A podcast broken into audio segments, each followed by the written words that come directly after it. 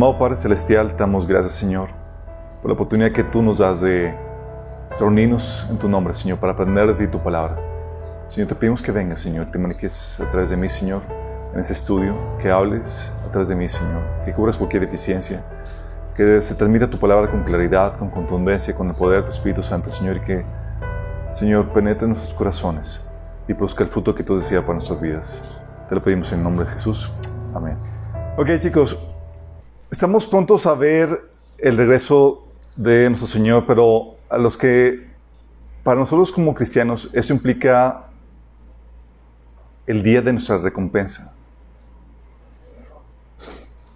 Si cuando pensamos en el día del Señor estamos pensando, ok, ¿qué tan cerca está mi recompensa por venir? Sí. ¿Y qué tan cerca estamos? Culturalmente estamos avanzando hacia la cultura o el desenlace cultural perfecto para poder posicionar al anticristo en el poder, chicos. Todavía en los 80s, 90s y a principios del 2000 era algo inconcebible el tener en mente el que pudiera darse el culto a una persona, sí, a un líder, el anticristo. Ahorita lo, está, por lo que estamos viendo a nuestro alrededor es cada vez más posible, es más palpable. En el cristianismo Estados Unidos, por ejemplo, culturalmente eh, salió hace tres años que solo el 17% de los cristianos tienen una cosmovisión bíblica, es decir, una visión de la vida basada en la Biblia. Solamente el 17%. Estamos hablando que el 83% tiene una cosmovisión contaminada con una visión humanista, evolucionista, de la nueva era, etc. Imagínate. Y eso que Estados Unidos supone que es un país cristiano. Imagínate cómo estaríamos aquí nosotros. Y hace la semana pasada también salió que en Estados Unidos un tercio de los evangélicos creen que Jesús solo fue un buen maestro y no Dios. Un tercio de los evangélicos. ¿Estás dimensionando eso? Y no sé si sepas, pero si acaso no sabes, lo vas a saber. Creer que Jesús es un maestro y no Dios te condena al lago de fuego. Jesús dijo que si no creen que yo soy quien digo ser, en sus pecados morirán. No solamente, no solamente eso. Tenemos la base ideológica para que, para que el anticristo se proclame como, como Dios. A ver. Sorry, aquí se había desconectado. Religiosamente, digo, culturalmente, tenemos la base ideológica para que el anticristo se proclame como Dios, como habíamos comentado. ¿Por qué? Porque el humanismo y el secularismo ha abrazado la evolución y la evolución nos enseña que el ser humano se, se va, está, va, sigue en ese proceso de evolución en donde se va a coronar el ser humano como, como Dios. Sabían que habíamos platicado la, la postura del transhumanismo, que dice que es tiempo de que tomemos la evolución en nuestras manos que ya llevamos mucho tiempo sin evolucionar y tenemos que llevar al ser humano al siguiente paso en la evolución donde nos convertimos en dioses, imagínate. Y eso es consecuencia lógica de la postura humanista evolucionista. Y esa postura es la que va a ser abrazada por la humanidad y va a permitir que el anticristo se pueda posicionar como la primicia de ese primer ser evolucionado que se deidifica. ¿sí? Eso aunado a la filosofía de la nueva era que te enseña que somos dioses y que el ser humano está viviendo por debajo de su potencial y que todo el paradigma religioso, todas las religiones están obstaculizando que el ser humano pueda abrazar ese potencial de deidad que, que, que todos tenemos, imagínate. Sí. Entonces la base ideológica se está, lo vemos con claridad, también tenemos cada vez una cultura más anticristiana. Europa, espiritualmente muerta. Era, Europa mandaba los primeros eh, eh, eh, misioneros, chicos, al mundo. Ahora espiritualmente muerta. Estados Unidos cada vez más anticristiano. Los países del tercer, mundo son el único, el último vestigio de cristiandad que, que queda, imagínate. Y aún así, tenemos que ya está empezando a mostrar síntomas de descomposición, tanto en la fe cristiana, al abrazando ya la postura de, del, del, Evangelio de la Prosperidad y otras herejías. Y vemos también la sociedad que está avanzando en políticas más pro aborto. Por ejemplo, nuestro, este gobierno está avanzando a pasos agigantados toda esta, todas estas legislaciones o políticas anticristianas como eh, a favor del aborto, en pro de la ideología de género.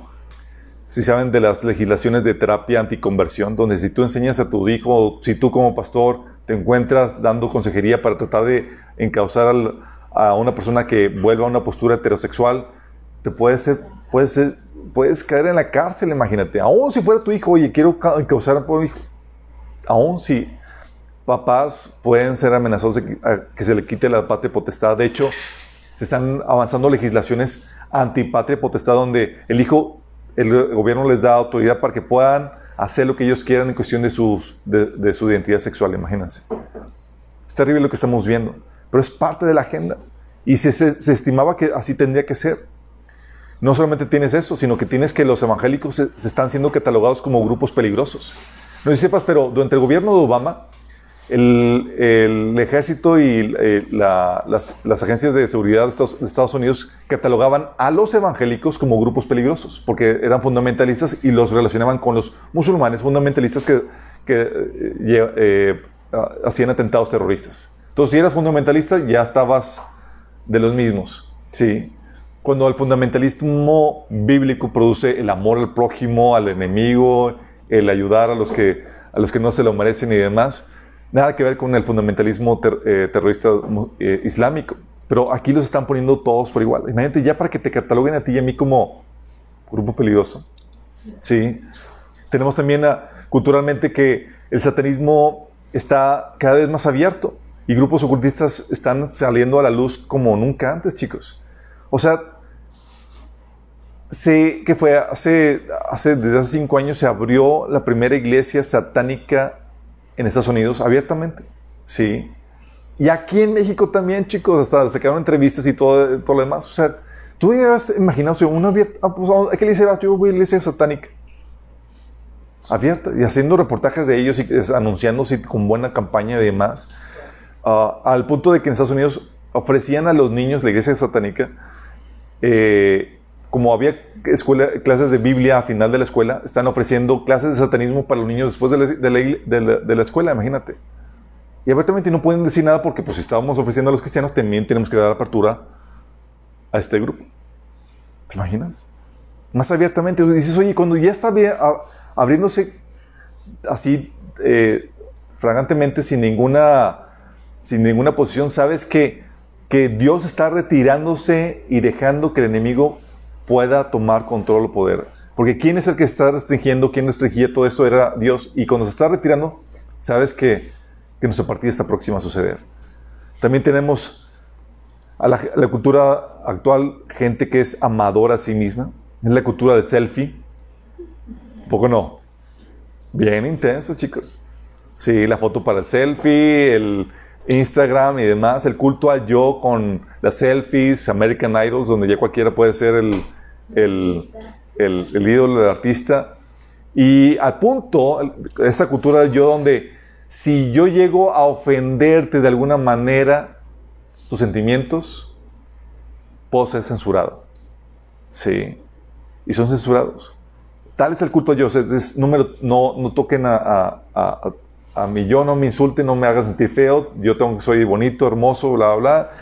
Y es gente amadora a sí mismo, justamente lo que profetizaba Pablo en 2 Timoteo 3, 2. Religiosamente tenemos la unificación religiosa que está sucediendo al, bajo el liderazgo del Vaticano, profetizada en Apocalipsis 17. Evangélicos, musulmanes, judíos y otras religiones abrazadas por el Vaticano. Ya eh, la política no es evangelizar al mundo. De hecho, el Papa estaba incitando a la gente que no, no podías evangelizar, hay que respetar las tradiciones religiosas y culturales de otras, de otras sociedades. Cuando la Biblia claramente enseña que fuera de Cristo no hay salvación. La gente tiene que venir a los pies de Cristo. Por algo Jesús nos enseñó ir y hacer discípulos, la urgencia. A tal punto que decía Pablo, ay de mí si no predico el Evangelio. Sí, decía que soy libre de la sangre de ustedes porque les he predicado el Evangelio. Porque si no, iba, a ser llamado cuentas. Pero tienes que ya todos somos de lo mismo, son diferentes caminos para llegar a Dios. Tenemos esa cultura eh, sincretista, ecuménica que se ha filtrado a tal punto que ya hasta te hace sentir mal si tú dices que, que, tu fe, que la Biblia, que el cristianismo, que Cristo es el único camino para Dios. Es como que, que, que resisto. Entonces, lo demás, si no creen, se van al infierno. Y tú, pues sí. ¿Y te hacen sentir el patito feo? Sí. Pero pues, ¿quién más murió por ti? ¿Quién más pagó el precio de tus pecados? No Mahoma, no Buda, nadie más. Sí, Jesús dijo claramente, nadie viene al Padre sino por medio de mí. Sí. Entonces tienes eso, tienes la manifestación de un cristianismo más apóstata que ha comprometido las verdades fundamentales, como es el caso de la iglesia de Sardis en Apocalipsis 3, del 1 al 6. ¿Te acuerdas que el Señor decía, Jesús decía, vuelve lo que creíste el inicio? Se vuelve, ¿por qué? Porque se ha desviado, donde ha avanzado el universalismo, donde ya Cristo no es relevante, no necesario, ya no evangelizan, ya nada, porque, porque no es necesaria la fe en Cristo para que la gente pueda tener la vida eterna. Ya es puro trabajo social, como habíamos platicado cuando vimos el, las siete iglesias de Apocalipsis. O tienes también que usan la fe para, para conseguir lo que el mundo les ofrece. La iglesia de la Odisea, ¿te acuerdas? Soy hizo rico, no tengo, ya no necesito nada más.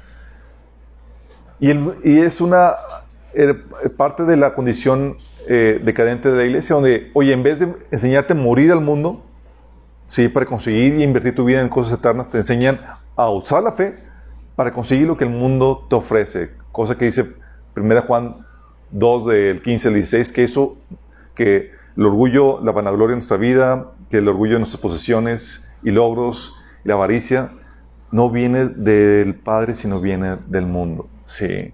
Y tenemos por mismo un cristianismo egoísta y carnal, o cristianos que han dejado de la sana doctrina para oír lo que alimenta su naturaleza carnal.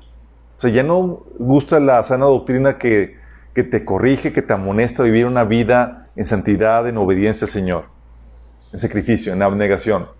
Ahora lo que vende es algo que me haga sentir bien. De hecho, aquí algunos de ustedes me dicen, me dicen oye, es que lo que predicas no vende. yo, no.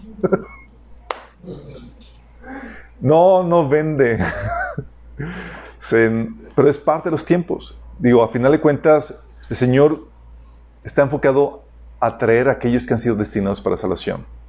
Y por algo el Señor decía, no temas manada pequeña. A nuestro Padre le da placido darles el reino. Sí. Entonces tienes que estar consciente de eso, de que religiosamente está, estamos en, el estado perfecto para, para, la venida del Señor. También con los preparativos del tercer templo judío. Si sabes que proféticamente, por lo que vimos en, todo ese estudio, se tiene que reedificar el tercer templo judío. Y tienen las vestimentas de los sacerdotes, tienen a los sacerdotes levitas, chicos. También tienen los muebles del tercer templo listos.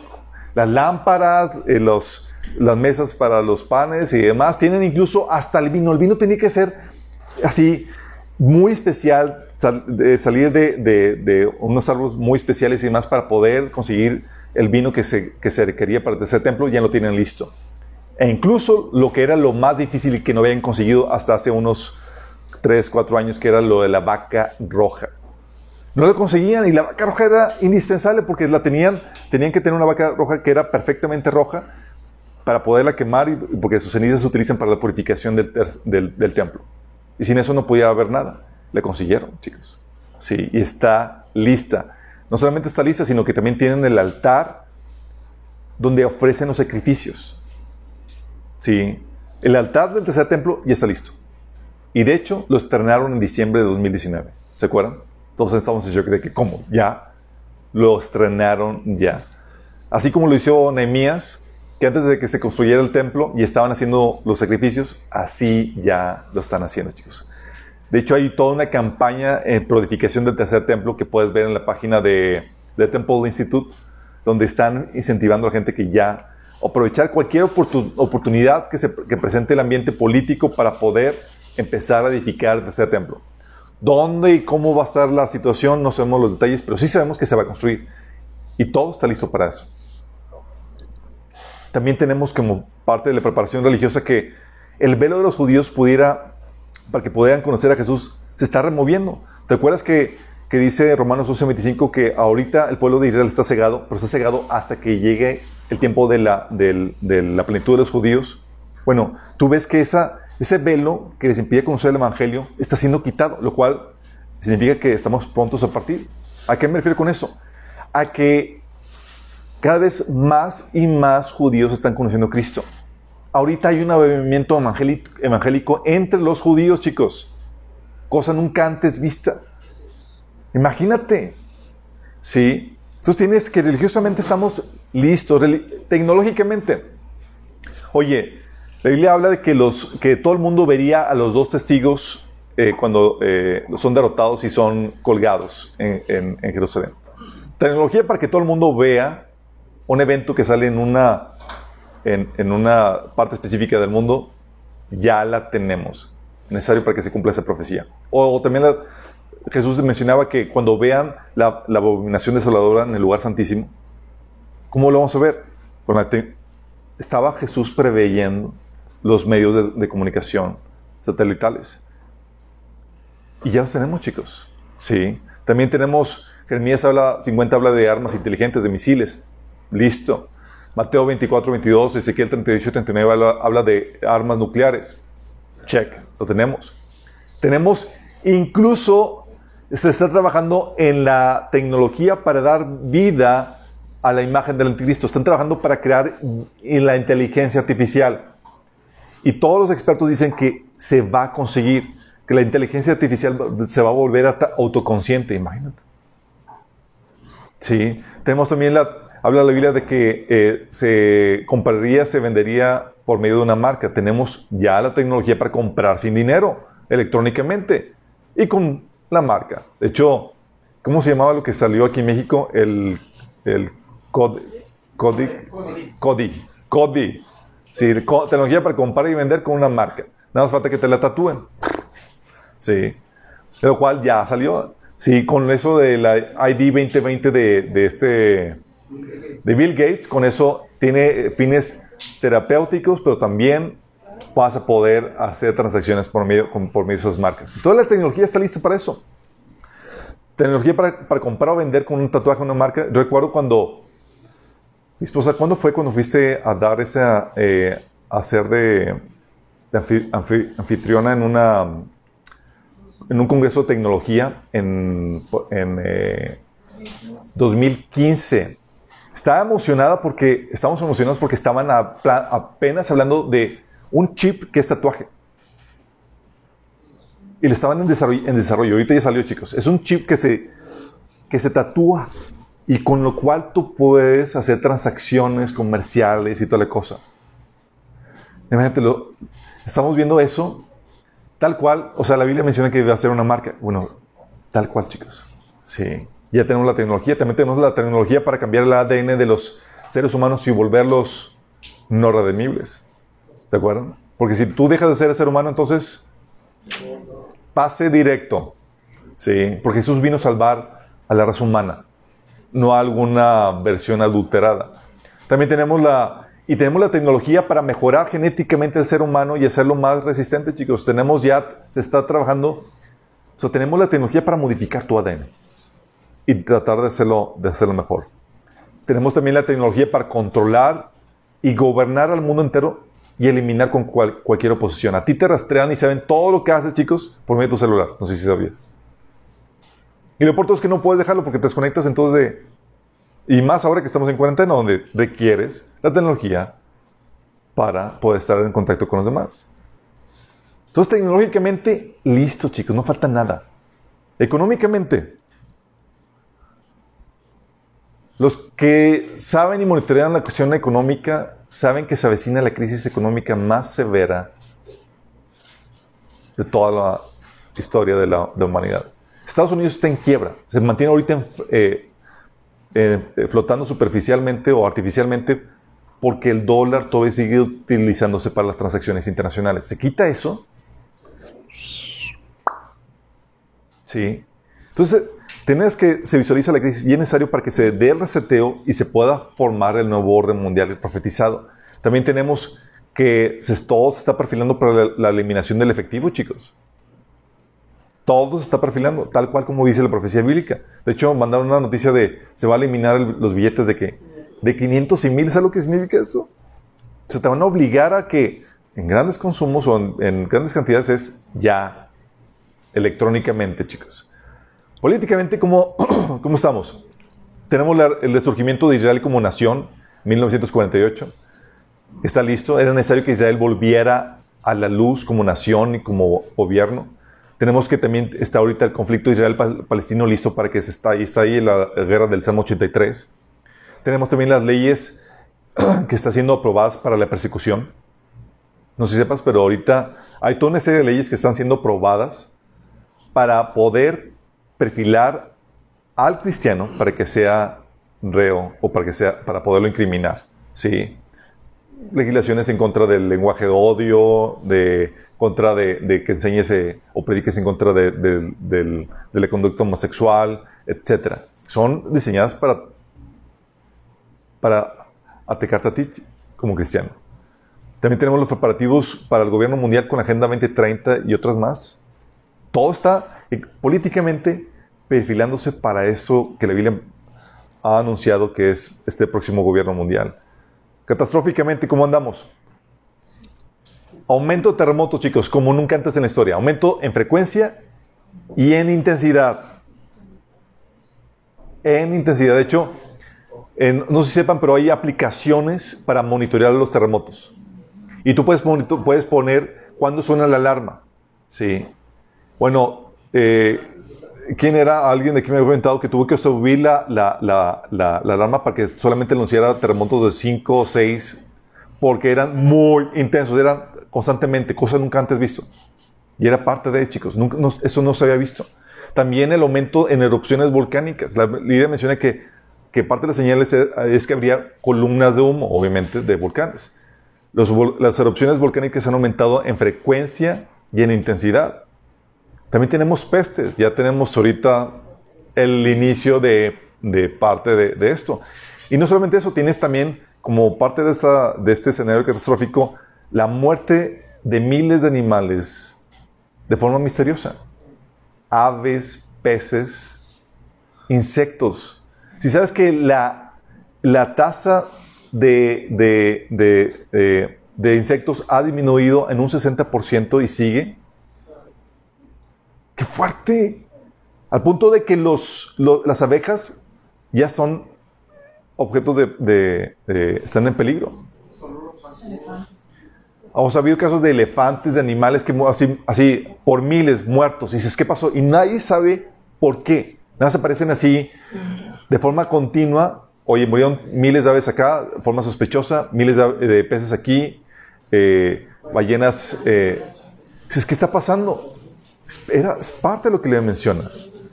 También, entonces, culturalmente, religiosamente, tecnológicamente, económicamente, políticamente, catastróficamente, dices, chicos, agárrate que estamos listos para despegar.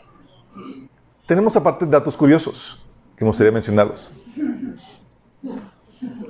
No sé si sepan, pero fenómeno de las trompetas que se estaban escuchando alrededor del mundo. ¿Alguien llegó a escucharlos? Oye, de repente escuchabas en la noche así, así tipo un chofar.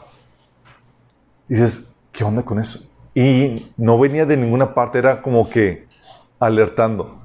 Sí, la fiesta, y justamente la fiesta de las trompetas eh, era precedido, no sé si sepas, pero la fiesta de las trompetas era precedida por toques de trompeta preparativos meses antes.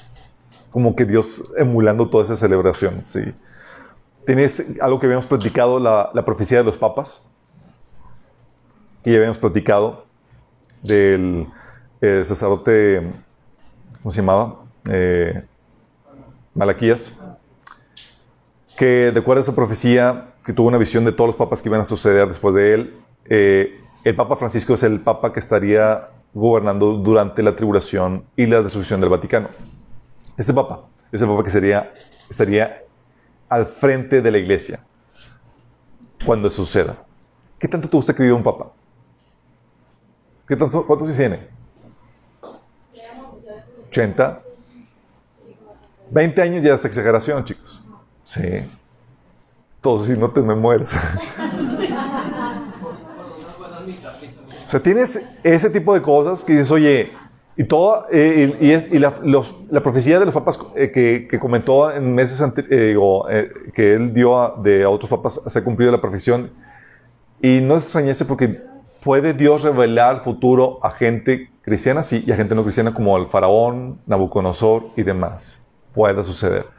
Y la validez se da por si se cumple o no se cumple. Pero si esto es verdad, entonces estamos viviendo en el, en, el liderazgo de, lo que se, de, de quien sería el último papa. Imagínate eso. Si de repente todos los planes del futuro de...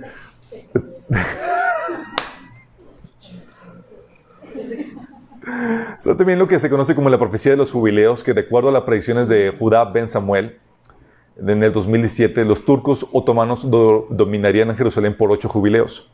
Son 400 años. Del 517 al 900, a 1917. Después de esto, Jerusalén se convertiría en una tierra de nadie del primer, de, por un jubileo de 1517 a 1967 y se cumplió la perfección. Y luego pasaría al dominio de Israel por otro jubileo, que sería del 2000, de 1967 a 1917, cuando entonces daría pie a la, a la era del, del, Mesías. Yo se los dejo ahí para que ustedes lo examinen, pero está interesante. O también la profecía de la hermana noruega, que, donde Dios le dio una, una visión en 1968. Esa señora le compartió a la evangelista Manuel Minos eh, en uno de sus servicios de avivamiento la visión que, tuvo, que tuvo de, de, parte de Dios. Y ella veía cuatro olas. La primera ola, que venía un periodo de paz largo entre las dos grandes potencias mundiales, que es Estados Unidos y, la Unión Soviética. Y que la tercera guerra mundial comenzaría de forma menos esperada.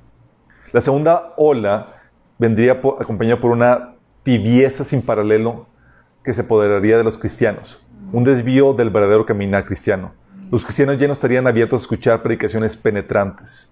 A diferencia de tiempos pasados, no querrán escuchar, no querían escuchar del pecado, la gracia, la ley, el evangelio, el arrepentimiento y la restauración. Habría un sustituto en su lugar, el cristianismo de la prosperidad. Solo tuvo en el 68, chicos. Sí, el evangelio de la prosperidad, el evangelio de cómo, de la, de la felicidad. Lo importante sería tener el éxito, el ser alguien, el tener posesiones materiales, cosas que Dios nunca prometió en esta manera. Iglesias y casas de oración estarían cada vez más vacías y en vez de la predicación a la que hemos estado acostumbrados por generaciones donde se te enseñaba a tomar la cruz y seguir a Jesús, vendría el entretenimiento, el arte y cultura que invadiría las, iglesias donde se debería haber predicado, eh, donde debería haber reuniones de arrepentimiento y avivamiento. Esto iría en aumento fuertemente justo antes del regreso del Señor. Eso lo dijo una viejita de 90 años en el 68. Sí, ella también vio la tercera ola que venía con una desintegración moral de Noruega, eh, donde se enseñaba o se fomentaba la unión libre, la infidelidad, la homosexualidad. Ella decía que veía violencia y sexo en la televisión. Sí, que había eh, cosas que, que se hacen los adultos en privado en la tele, que se le hacía imposible. Y lo estamos teniendo. Y la cuarta ola hablaba de la inmigración de países pobres a Europa. ¿Se acuerdan todo lo que sucedió desde 2015? Dice, también veía cómo venían a Escandinavia y a Noruega, de donde ella, donde ella es, y dice que habría tantos de ellos que la gente comenzaría a no gustarles y se volverían duros con, con los inmigrantes. Serían tratados como los judíos antes de la Segunda Guerra Mundial. Y que para ese entonces se habría alcanzado la medida completa de, de, de, de nuestros pecados. Luego, repentinamente Jesús vendría y la tercera guerra mundial explotaría, lo cual sería muy corta. Todo lo que, dice ella, todo lo que he visto de, eh, todo lo que he visto de guerra antes, de, antes era un juego de niños comparado con este que está por venir. Y terminará con una bomba atómica nuclear. El aire estará tan contaminado que uno no podría respirar. Cubriría varios continentes, América, Japón, Australia y otras naciones ricas. El agua se arruinaría o se contaminaría ya no se podría labrar la tierra y el resultado sería que solo quedaría un remanente, o sea, disminuiría grandemente la tasa de, de, la población humana. Y el resto de los países ricos tratarían de huir a los países pobres, pero serían tan duros como nosotros lo fuimos con, con ellos. Mírate, todo esto lo tuvo ella. Se lo dejo ahí, pero está interesante. O la profecía de el rabí Kaduri, no sé si alguien lo ha escuchado. hay un libro de él. Si puedes comprarlo, cómpralo. Está fascinante. La profecía del rabí más respetado que ha tenido Israel en los últimos tiempos. Y en el 30 de abril del 2007, un año antes de la muerte de Rabí Kaduri, ordenó que eh, había dejado una nota porque él decía que se le había aparecido el Mesías y que iba a dejar su nombre escrito en una nota, la cual debía ser abierta un año después de su muerte. Imagínate, todos con expectativa. O sea, ya sabemos quién es el Mesías. Y Él nos lo va a enseñar. Y la nota decía esto. Acerca de la pequeña nota con el nombre del Mesías, Él levantará a la gente y probará que su palabra y su ley son verdaderas. Eso la nota. Entonces lo publicaron en el portal de, oficial de, Él y no se habían dado cuenta que en, en acróstico venía el nombre de Jesús, Yeshua. Sí, venía así el nombre. Tan pronto se dieron cuenta, bajaron la nota. Pero ya demasiado tarde. Y en el internet cualquier cosa que publicas queda ahí registrado y quedó registrado. Sí. Se le había parecido y él estaba diciendo que, él, que el, el, Mesías levantaría a la, gente, a la gente. Y esto parece una referencia al rapto, donde te va a levantar y va a probar que su palabra y su ley son verdaderas, chicos. Sí. Y él mencionó que el Mesías aparecería a Israel después de la muerte de Israel Sharon, lo cual sucedió en el 2014. Él estuvo en coma de 2006 al 2014. Imagínate. También tenemos como datos interesantes las lunas rojas eh, en las festividades judías que vimos desde el 2014. O sea, apareció una luna roja en la Pascua del 2014, en la fiesta de las trompetas del 2014. Eh, también hubo un eclipse solar en el Año Nuevo Judío de 2015. Una luna roja en la Pascua de 2015 apareció la estrella de Belén en 2015. Imagínate, después de 2000 años. También apareció otro eclipse solar en, la fiesta de las trompetas de 2015. La luna, otra luna roja, un eclipse lunar en la fiesta de los tabernáculos de 2015. Y volvió a aparecer la estrella de Belén en el 2016, 27 de agosto de 2016. También con una superluna en el, en el, en el 14 de noviembre de 2016. Que, y la última había aparecido en en el 1948, cuando Israel había sido fundado. Y aparte tuvimos la, la constelación de Apocalipsis 12 el 23 de septiembre de 2017. Señales en los cielos, tal como Jesús había comentado. Cosa que te, te ayuda a ver como que estamos cerca y te está avisando, como sucede cuando vas a un lugar, a un destino. Aparecen las señales porque sabes que tu destino está cerca estás por llegar. Por medio de esta situación, chicos, cuando ya vemos que la venida del Señor está cerca por, por llegar, con todo lo que estamos viendo proféticamente en la Biblia, con otras señales y con todo lo que estamos viendo eh, cultural, religiosamente, tecnológicamente, hay varios errores al abordar la venida del Señor. Ups. Aquí, a los que quieren tomar una foto y está completo. Una roja. Está rojísima. Ahorita por la contaminación, no sé si vieron durante el día, estaba terrible toda la situación. Ahorita está roja. Uh, el ambiente perfecto, chicos, para... Estaba roja, pero como que no roja brillante. Y, estaba, y luego poco a poco se fue como que iluminando así. Qué heavy. Bueno, chicos, hay varios errores que, que típicamente los cristianos tenemos al abordar la venida del Señor. El típico error, chicos, la parálisis. Va a venir el Señor y dejas de hacer tu chamba. ¿Quién no, no le ha pasado? Si no, ¿ya para qué lo hago? Pues ya el Señor va a venir. Ya para qué me caso, ya para qué planeo, ya para qué ahorro, ya para qué contrato seguro, ya para qué X. ¿Sí se dan cuenta? Así como que... Ya para qué me pongo dieta y tal cosa. Mateo 24, de 45 y 46 dice Jesús, ¿quién es el siervo fiel y prudente a quien su Señor ha dejado a cargo de los sirvientes para darles la comida a su debido tiempo? Dichoso el siervo cuando su Señor al regresar lo encuentra cumpliendo con su deber. ¿Qué? ¿Lo encuentra qué?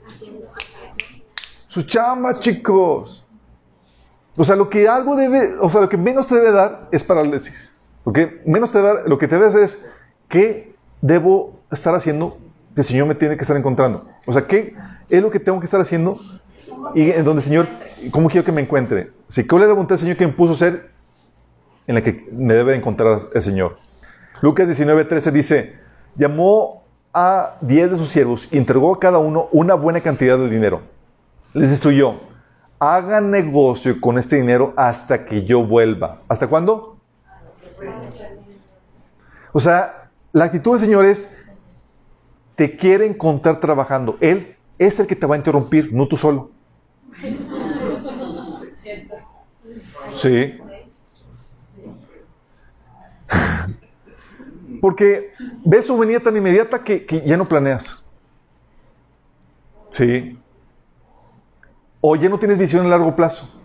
Pues que sabemos que ya va a venir. Sí, mi chavo, pero el Señor te dejó en un estado de incertidumbre, donde tú lo esperas ahorita, pero no sabes.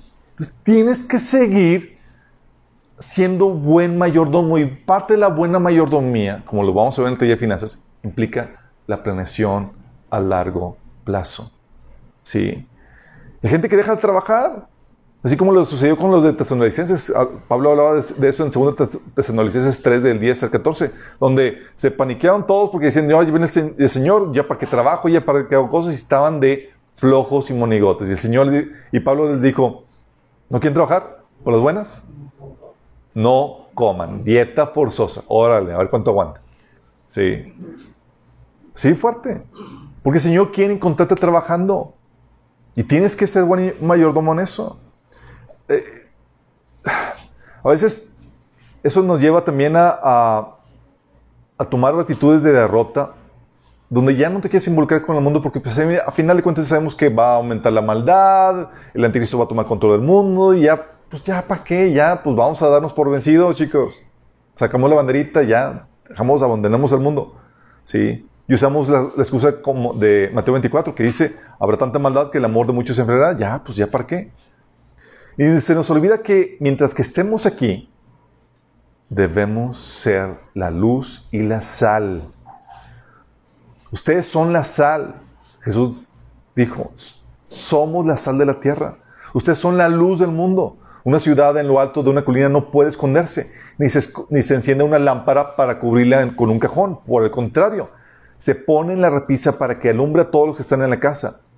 Hagan brillar su luz delante de todos para que puedan ver las buenas obras de ustedes y alaben al Padre que está en el cielo.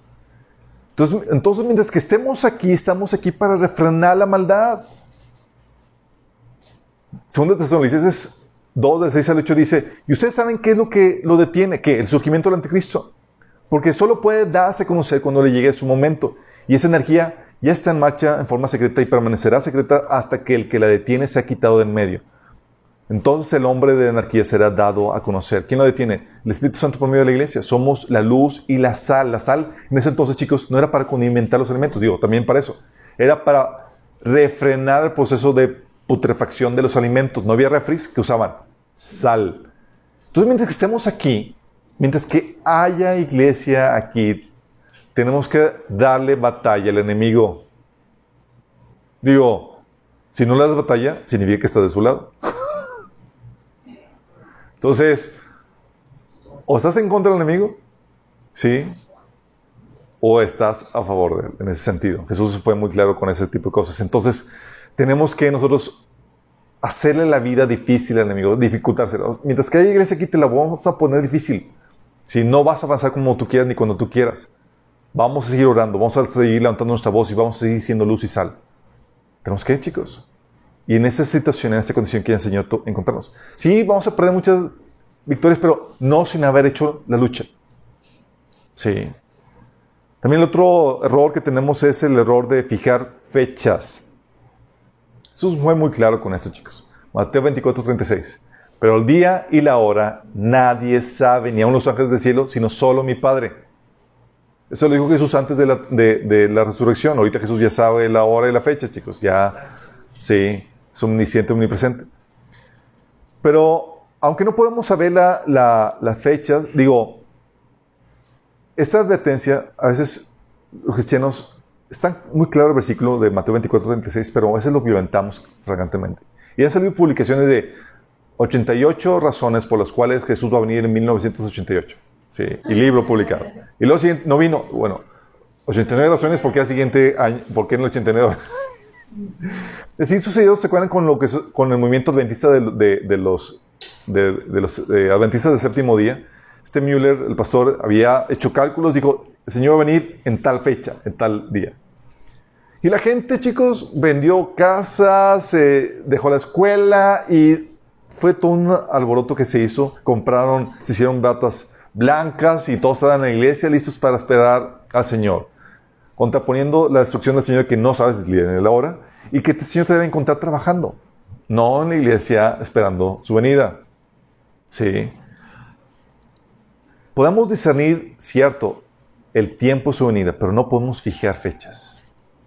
Sí, dice Lucas 21 de 28 al 31. Cuando estas cosas comiencen a suceder, erguíos y levantad vuestra cabeza porque vuestra redención está cerca. O sea, podemos discernir, dice, eh, cuando veas las señales y todo eso que te ayuda a discernir en qué tiempo estás viviendo, voltea. ¿Por qué? Porque sabes que está cerca. No sabes cuándo, pero sabes que está cerca. También les dio una parábola Dijo, mirad la higuera y todos los árboles. Cuando ya brotan viéndolo, sabéis que por vosotros mismos que el verano está ya cerca. Así también vosotros, cuando veáis que suceden estas cosas, sabed que está cerca el reino de Dios. Entonces, ¿podemos saber que está cerca? Sí, sí podemos. Jesús te dijo claramente en eso. De hecho, por eso Pablo decía en 1 Tesalonicenses 5.4, pero ustedes, amados hermanos, no están a oscuras acerca de estos temas y no serán sorprendidos cuando el día del Señor venga como un ladrón. Entonces, ¿vamos a ser sorprendidos? ¿Vamos a ser sorprendidos? No. El mundo va a ser sorprendido. Para el mundo va a llegar y para el cristiano dormido va a llegar como un ladrón en la noche. Para, para nosotros, no, no va a llegar. Nosotros sabemos discernir. Es como un embarazo, chicos. Un parto natural, no necesario. Donde sabes que ya, ya porque ya, ya se cumplieron nueve meses, que está pronto a suceder el parto. ¿Pero sabes cuándo? ¿Sabes la hora? Nope. Lo mismo pasa aquí. Sabemos la víspera, pero no sabemos cuándo. Sí. Y aunque es muy probable que suceda durante la festividad de las trompetas, porque sabemos que toda festividad tiene un cumplimiento profético, no sabemos en qué año, ni siquiera en qué día exactamente comienza dicha festividad, como habíamos comentado. ¿Se acuerdan que para que esa festividad se pronuncie oficialmente tienen que haber dos testigos oculares de la luna que está eh, comenzando? Entonces, aún así si dijeras, dijeras, oye, va a venir el fiesta de las trompetas, no sabemos ni qué año, ni siquiera en qué día comienza tal festividad. Pero sabemos que las expectativas aumentan. ¿sí? También, Dios es muy sabio en todos estos chicos, porque sabía que si supiéramos la fecha, cometeríamos muchos abusos. Nos conoce muy bien el Señor, chicos. ¿A poco no? ¿Qué harían? Oye, ya sé cuándo el Señor viene. Pues luego pides un préstamo, ¿no? Pues lo leo. Ahí que el Señor te lo pague. No, chicos, oye, de repente todos los cristianos de viaje, de vacaciones, ¿qué pasó? Ah, pues que ya sabían cuando pidieron un préstamo, tiraron la casa por la ventana y órale, sí. o simplemente te pones a cuentas con el Señor ya cuando se acerca la fecha. Si vives como tú quieres, ya, pues ya cuando, unos días antes. Sí. Obviamente, tienes la problemática de que si tienes esa mentalidad, pues no acumulaste gloria eterna eh, durante, en los días que desperdiciaste. Pero ¿sabe qué, haríamos ese tipo de abuso? Pediríamos préstamos con la intención de pagarlos, dejaríamos de planear y avanzar para el reino en todas las cuestiones. Ya no meterías a tus hijos a la, iglesia, a la escuela ni nada, ¿sí? Pero la incertidumbre de no saber cuándo y al mismo tiempo el tener que esperarlo todo el tiempo porque puede venir en cualquier momento, ocasiona dos cosas. Una, te desliga del mundo y pone tu corazón en las cosas eternas. ¿Por qué? Porque el Señor puede venir en cualquier momento y, y, goodbye toda tu vida. ¿Sí? Entonces, ¿qué hace? Te desliga, como dice Pablo, el que disfruta las cosas como si no disfrutara. El que sufre como si no sufriera. ¿Sí? El que se involucra con esas cosas, en las cosas de este mundo como si no se involucrara porque esas cosas van a pasar ya. Estamos desligados de este mundo, chicos. Ya tenemos el pie y la, eh, la mirada en lo que viene. Pero al mismo tiempo, como no sabemos, te obliga a seguir siendo un buen administrador, un siervo prudente, porque como no sabes, te obliga a planificar al futuro. Sí. Interesante, ¿no? Pero es así, Dios lo hace de forma y tiene este efecto en nuestras vidas. Entonces, fijar fechas, es uno de los errores hacia la segunda venida. También el otro error, actuar como si no, no fuera a venir. No esperarlo lo cual te lleva a no santificarte y a cambiar prioridades. ¿Te acuerdas quién es el mal siervo? Eh, de acuerdo a la Biblia, en Lucas 12, 45 habla acerca del mal siervo. Dice, pero ¿qué tal si el siervo piensa, mi amo no regresará por un tiempo. Fíjate la mentalidad. Mi amo no regresará por un tiempo. Y comienza, fíjate la consecuencia, comienza a golpear a otros siervos, a parandear y a emborracharse. Dices, oye, yo no estoy golpeando ni... No, pero lo que te está enseñando es que tiendes a abusar de eso. Si como no viene, pues tú puedes llevártela tranquilo en tu santificación. En cambio, dice la que el que tiene esta esperanza de la venida del Señor se santifique a sí mismo. Sí. Debemos esperarlo todo el tiempo. No podremos saber la fecha, pero sí la temporada, como habíamos comentado. Que dice, manténganse listos, esto dice Lucas 12 del 35 al 48. Fíjate lo que dice, manténganse listos con la ropa bien ajustada y la luz encendida. Pórtense como siervos que esperan a que regrese su Señor de un banquete de bodas para abrirle la puerta tan pronto como llegue y toque. Dichosos los siervos a quienes su Señor encuentre pendientes de su llegada. ¿Cómo te quiere, Señor? Así, esperando su llegada. Se créanme que se ajustará la ropa, hará que los siervos se sienten a la mesa y él mismo se pondrá a servirles. Imagínate. Así como que, Señor, ¿por qué estás viendo que ellos de aquí no? Ah, es que esa mesa me estaban esperando. Dice, sí, dichosos aquellos siervos a quienes su Señor encuentre preparados, aunque llegue a la medianoche o a la madrugada. Pero entiendan esto, si un dueño de casas supiera a qué horas a qué hora va a llegar el ladrón, estaría al pendiente para no dejarlo forzar la entrada. Asimismo, deben ustedes estar preparados, porque el Hijo del Hombre vendrá cuando menos lo esperen. Señor, le preguntó Pedro, ¿cuenta esta parábola para nosotros o para todos? Respondió el Señor, ¿dónde se halla el mayor, mayordomo fiel y prudente a quien su Señor deja encargado de los siervos para repartirle la comida a su debido tiempo? Dichosos, el dichoso el siervo cuyo, cuyo Señor, al regresar, lo encuentra cumpliendo con su deber. Les aseguro que lo pondrá a cargo de sus bienes. Pero ¿qué tal si ese siervo se pone a pensar, mi señor, tarda en volver, y luego comienza a golpear a los criados y a las criadas y comer y beber y emborracharse? El señor de ese siervo volverá el día que el siervo menos lo espere y a la hora menos pensada. Entonces los castigará severamente, le pondrá la, condena que reciben los incrédulos. Ese te va a dejar en la tribulación. El siervo que conoce la voluntad de su Señor y no se prepara para cumplirla recibirá muchos, muchos golpes. En cambio, el que no la conoce y hace algo que merezca castigo recibirá pocos golpes. A todo el que se le ha dado mucho, se le exigirá mucho, y al que se le ha confiado mucho, se le pedirá aún más. Lo que dice la Biblia, chicos, Juan, 1 Juan 3:3, todo el que tiene esa esperanza en Cristo se purifica a sí mismo, así como Él es puro. ¿Y qué sucede, chicos? ¿Cuántos cristianos no conocen que dicen, Señor no puede venir porque tiene que venir primero el gran avivamiento que estamos esperando. Lo que no saben es que ese avivamiento va a venir en la tribulación. Que es que tiene que primero suceder esto y aquello y bla, bla, bla. Y dicen, tiene que venir. O sea, no podemos esperarlo ahorita. Porque eso ya. Y Jesús quiere que vivamos con la esperanza de su regreso, chicos, su regreso inminente, es decir, que no tiene, no hay un suceso que lo tenga que preceder. Es, puede venir en cualquier momento, incluso antes de la fiesta de las trompetas. Por eso se nos enseña a velar por su regreso todo el tiempo. Si te enseña a velar todo el tiempo es porque puede venir en cualquier momento. Y ese es el corazón de la iglesia primitiva. Tú lees los evangelios y ¿cómo estaba la iglesia primitiva? Se saludaban, no con hola, se saludaban, Maranata. ¿Sabes lo que significa? No me sabes decir con qué. Significa una librería cristiana. No, no, no. ¿Qué significa? Jesús viene. Ese era el saludo, chicos. Era tal frenesí que los apóstoles y demás estaban. Tú ves los evangelios y dices, todos estaban esperando. Es el corazón de la iglesia primitiva. ¿Cuánto más nosotros que dos mil años después estamos en la recta final? Es que el Señor ha venido.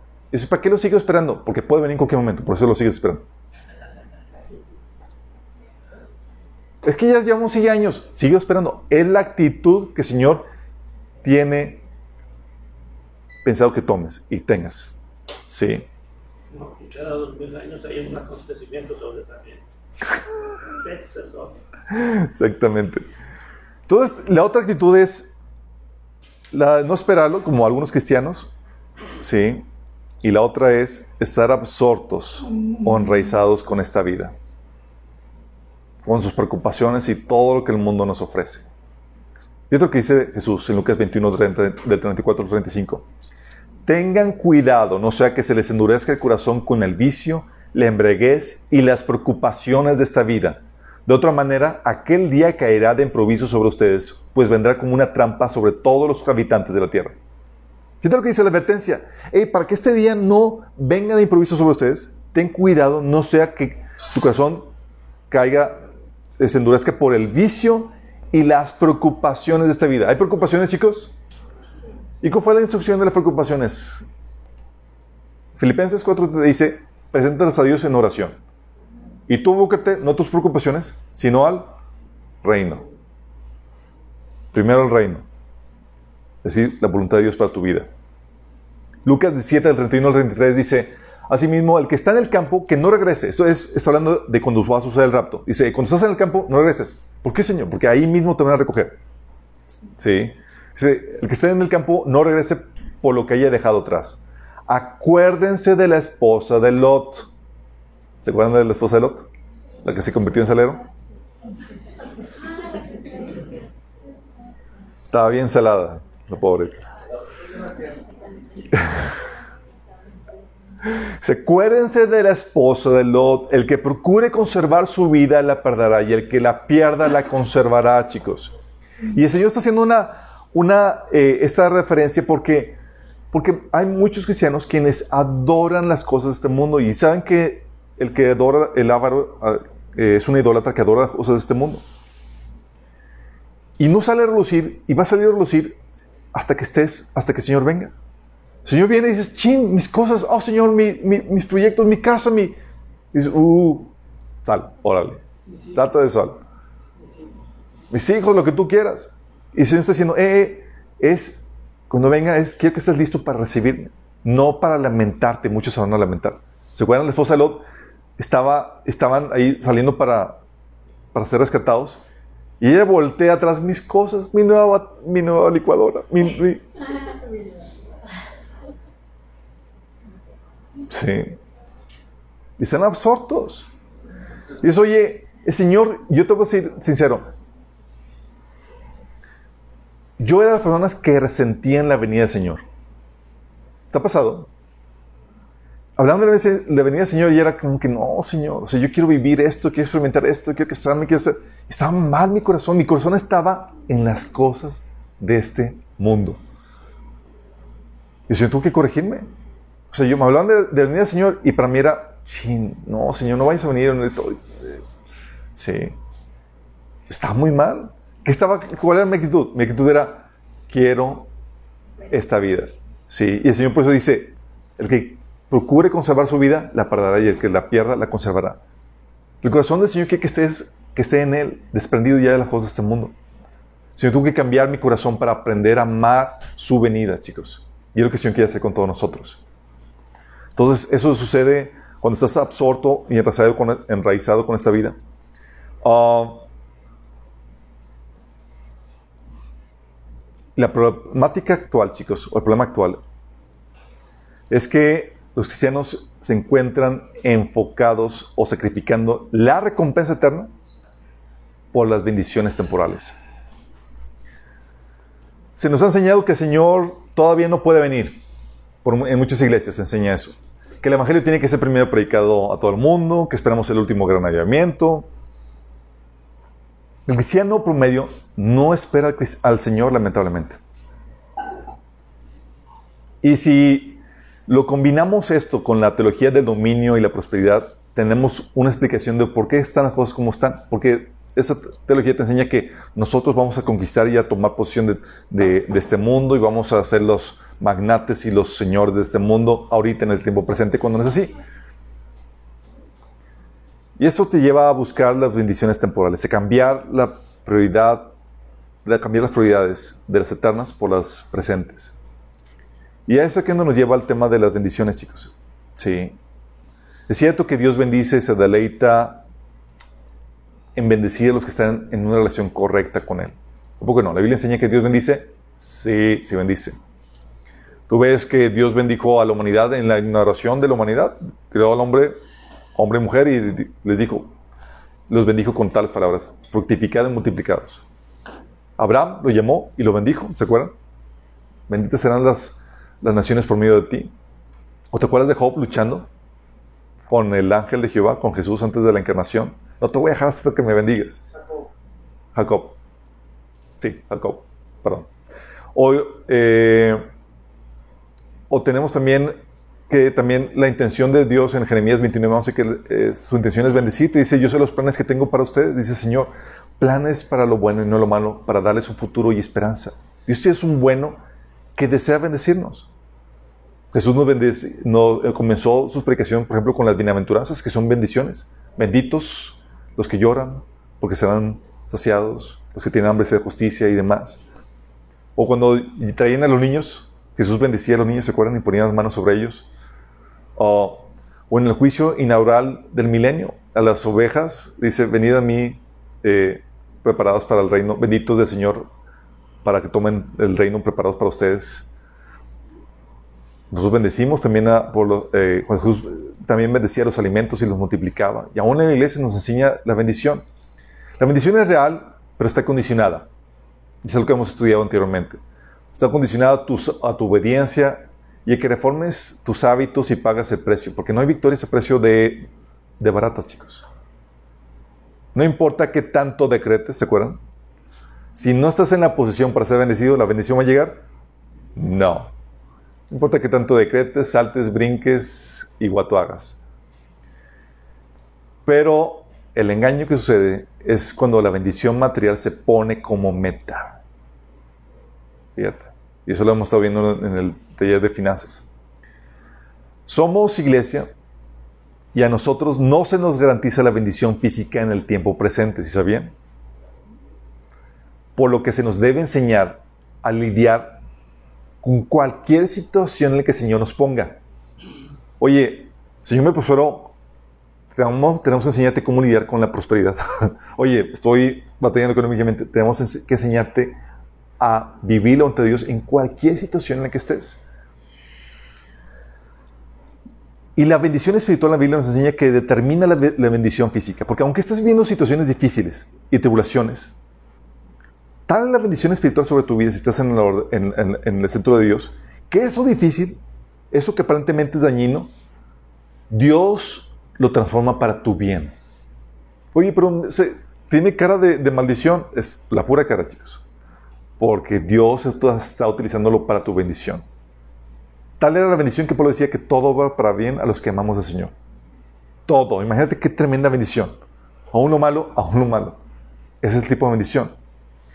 Pero hay ciertos peligros que debes entender. La bendición material, chicos, que, puede venir, te puede dejar infructuoso. Mateo 13, 22. El que fue sembrado entre espinos, este es el oye la palabra, pero el afán de este siglo y el engaño de las riquezas ahoga la palabra y se hace infructuosa. Eso sucede cuando, oye, tú estás abocado a conseguir la bendición material presente ahorita. Conseguir el estilo de vida que tú deseas, la, la vida que visualizaste. Quieres esta bendición aquí y ahora. Y por obtenerla sacrificas lo más importante. Sí. También te puede llevar a robar tu propósito. Efesios 2, Lucas 12, 15 dice, les dijo, estad atentos y guardaos de toda forma de avaricia, porque aun cuando alguien tenga abundancia, su vida no consiste en sus bienes. Efesios 2, 10, la vida no consiste en la, en la búsqueda de bendición, sino en hacer las buenas obras que Dios preparó en mano, como dice Efesios 2.10, chicos. No en la abundancia, sino en qué consiste la vida, en que puedas hacer las buenas obras que Dios preparó en mano. La idea de lo que estamos aquí todos es descubrir cuál es lo que Dios quiere que hagamos y ponernos a chambear, chicos. Entonces, que esas, las bendiciones materiales te pueden también ser un obstáculo para entrar al reino de Dios, como habíamos platicado en la taller de finanzas. ¿Te acuerdas con el joven rico en Mateo 19, del 23 al 25? Jesús le dijo, cuando lo despachó, le dijo a sus discípulos, de cierto, digo, qué difícilmente entrará un rico en el reino de los cielos. Otra vez os digo que es más fácil pasar un camello por el ojo de una aguja que entrar un rico en el reino de Dios. Sus discípulos oyendo eso se asombraron en gran manera, imagínate. Así como que se asombraron porque yo quería ser rico. ¿Por qué pasa eso? te puede ser un obstáculo. Llega un punto en que te amas más las cosas que estás dispuesto a sacrificar a Dios por esas cosas materiales que tú has recibido. También te puede llevar una tibieza. Cuando utilizas la fe como medio para enriquecerte y alcanzar lo que el mundo ofrece, eso te vuelve tibio. Sí estás en el cristianismo, pero estás adulterando esa fe para conseguir lo que el mundo quiere. Estás aquí en la iglesia, pero con el corazón en el mundo. Y sucede lo que dice Jesús en Mateo 3 del 15 al 17, que dice, yo sé todo lo que haces y que no eres ni frío ni caliente. ¿Cómo quisiera que fueras lo uno o lo otro? Pero ya que eres tibio, ni frío ni caliente, te escupiré de mi boca. Tú dices, soy rico, tengo todo lo que quiero, no necesito nada y no te das cuenta que eres infeliz, miserable, pobre, ciego y desnudo. Qué fuerte, ¿no? ¿Qué es lo que sucede? Porque te lleva a esa tibieza. Por eso habíamos concluido que la bendición física se puede convertir en una maldición, cosa que Pablo advertía en Romanos 11.9. que su mesa de abundancia se convierte en una trampa, en un engaño que los lleva a pensar que todo está bien. Que sus bendiciones los hagan tropezar y que reciban su, su merecido. Heavy, ¿no?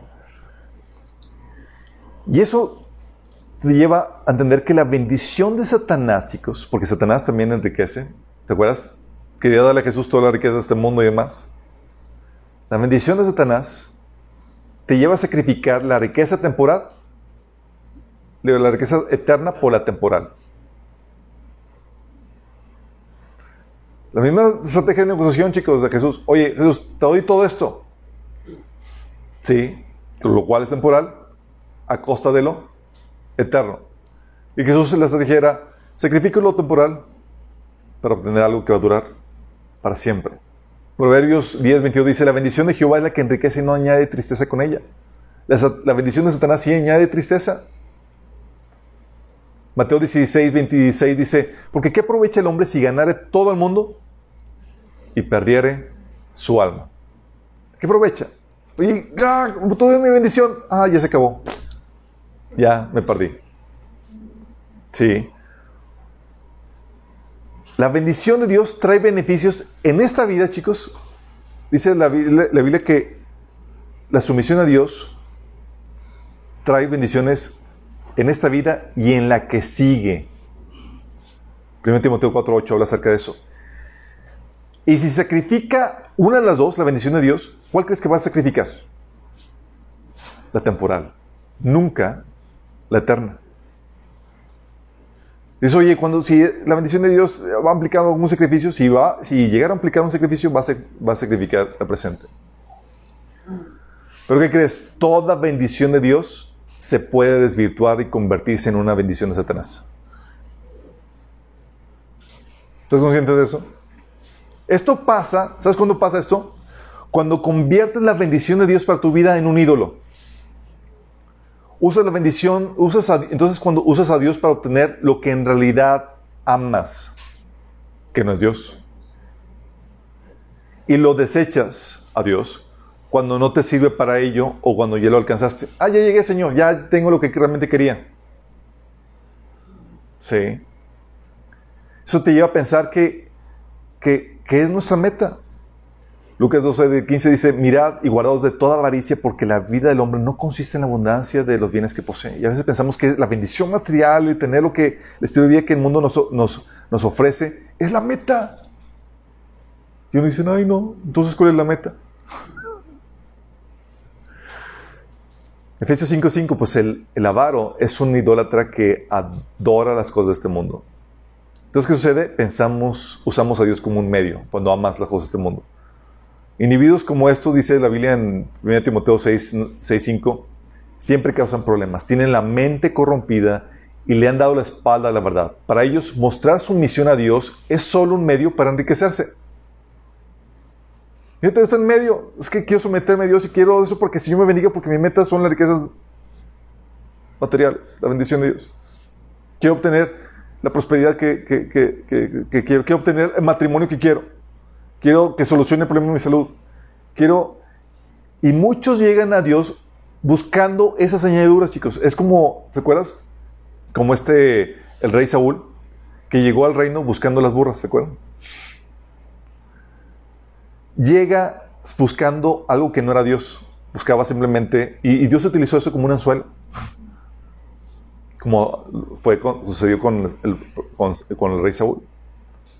Pero Dios espera que cambies la actitud, que dejes las burras para quedarte con lo que realmente importa. ¿Sí me explico? Y tienes poco tiempo para cambiar tu actitud. Es como que, ah, buscando solucionar mi matrimonio, buscando la prosperidad, llegué con Dios. Ok, ya encontraste a Dios, quédate con Él y cambia tu actitud. Porque Dios no compite. Él quiere exclusividad. Y tarde o temprano va a terminar quitándote tu ídolo. Y cuando se los quitan, muchos, como no cambian su actitud, terminan abandonando a Dios. Por eso se apartan. A veces la voluntad de Dios implica pérdida económica, relaciones familiares rotas, soporta sufrimiento, etc. A los que tomaron el taller de matrimonio en un manicomio, vemos que, oye, dicen, ¿por qué me quedo en un matrimonio que es tortuoso? Ah, porque Dios así lo ordena. ¿Sí? Para poder salvar a tu, marido o a tu, esposa. Y a veces la voluntad de Dios implica la pérdida de tu sueño. Pero Mateo 13 del 20 al 21 dice, el que recibió la semilla que cayó en terreno pedregoso, es el que oye la palabra e inmediatamente la recibe con alegría. ¡Wow! Gloria a Dios. Pero como no tiene raíz, dura poco. Cuando surgen problemas o persecución o tribulación o sufrimiento por causa de la palabra, dicen, ahí se ven 1 Timoteo 6, 10 dice, porque raíz, la raíz de todos los males es el amor al dinero, el cual, diciendo algunos, se extraviaron de la fe y fueron traspasados de muchos dolores, porque es lo que realmente amaban. Y la vida no consiste en la búsqueda de bendición, sino en hacer las buenas obras que Dios preparó antemano, chicos. En eso consiste. Cumplir tu propósito. Tiene sentido, ¿no? Y tu propósito no es, no es acumular ganancias o riquezas. Son añadiduras. Pueden venir a tu vida, sí pero siempre enfocado en tu propósito. Ese debe ser el enfoque.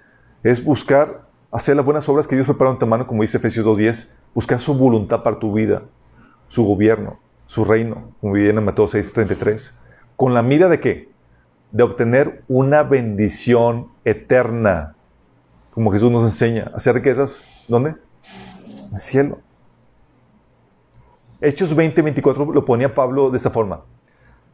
Para mí, mi vida no vale nada para mí a menos que la use para terminar la tarea que me asignó el Señor Jesús. La tarea de contarles a otros la buena noticia acerca de la maravillosa gracia de Dios. Fíjate cómo decía que su vida no valía nada con tal de que llevara a cabo la tarea de Dios para él. Y así debe ser todo para nosotros, chicos. Por eso Pablo decía en Efesios 5, 17, no seáis insensatos, sino entendidos de cuál es la voluntad de Dios para tu vida. Porque vives para ella. Sí. Vives para realizar las buenas obras que Dios preparó en tu mano para ti. Y las bendiciones materiales son la añadidura, no la meta. Como dice Mateo 6:33. Y muchos piensan que el propósito de sus vidas es ser rico o tener una bonita familia o un buen negocio próspero o una mejor casa. ¿Y qué crees? Son añadiduras, no son la meta. Por eso muchos terminan produciendo su bendición, pero ningún fruto para Dios. Sí, consiguieron lo que el mundo les ofrece. Oye, dice 1 Juan 2.16, pues el mundo solo ofrece un intenso deseo por el placer físico. Las comodidades, chicos. Un deseo insaciable por lo que vemos, la avaricia. Y el orgullo de nuestros logros y posesiones. Y lo dice, nada de eso proviene del Padre, sino que viene del mundo. Y conseguiste todo eso, chicos. Conseguiste, oye, la riqueza material por cuanto, que tanto luchabas. Pero, ¿qué hiciste para Dios? Mateo 13, 22. Las semillas que cayeron entre espinos representan los que oyen la palabra de Dios, pero muy pronto el mensaje queda desplazado por las preocupaciones de esta vida y el atractivo de las riquezas. Así que no produce ningún fruto. ¿Sabes qué produjeron? Produjeron riqueza. Pero fruto para Dios, cero. O consiguieron fama, estatus, posición y fama. Porque dices 3.1. Sé todo lo que haces y que tienes fama de estar vivo. O sea, tienes un buen nombre. Le dices, pero estás muerto. O en Juan 12 del 42 al 43 que dice, sin embargo muchos de ellos, incluso muchos jefes, creyeron en él, en Jesús, pero no lo confesaban porque tenían, temían que los fariseos los expulsaran de la sinagoga. Preferían recibir honores de los hombres más que de parte de Dios. Y mucha gente consigue eso, el buen nombre, la reputación, las riquezas, su estilo de vida que tanto querían, pero no produjeron nada para Dios. Las buenas obras que ellos prepararon en tu mano, cero. Sí, eran exitosos de acuerdo al mundo, pero de acuerdo a Dios, eran pobres. Como el caso de la parábola del rico, ¿se acuerdan? Lucas 12, 16 al 21, que dice, entonces les contó la parábola. El terreno de un hombre rico le produjo una buena cosecha. Así que se puso a pensar, ¿qué voy a hacer? No tengo dónde almacenar mi cosecha. Por fin dijo, ya sé lo que voy a hacer. Derribaré mis graneros, construiré otros más grandes, donde pueda almacenar tanto mi grano y mis bienes. Y diré, alma mía, ya tienes bastantes cosas buenas para, guardadas para muchos años. Descansa, come, bebe, goza de la vida. Pero Dios le dijo, necio, esta misma noche te vienen a reclamar la vida. ¿Y quién se quedará con lo que has acumulado? Así le sucede al que acumula riquezas para sí mismo, en vez de ser rico delante de Dios. Lucas 12 del 16 al 21. O el caso de la Odisea, era una iglesia rica, próspera, grande, pudiente, ¿sí o no? Sí. Lucas 3 del 17 al 18 dice, dices yo soy rico, me he enriquecido, no me, no me hace falta nada, pero no te das cuenta que eres de cuán infeliz, miserable, pobre, ciego y desnudo eres tú. Por eso te aconsejo que compres oro refinado por el fuego, para que te hagas rico, ropas blancas para que te vistas y cubras tu vergonzosa desnudez y colirio para que te lo pongas en los ojos y recobres la vista. Eso es muy importante resignar, chicos, porque cuando uno tiene la mirada en las cosas eternas, ¿sabes por qué terminas trabajando? Para las bendiciones temporales, chicos.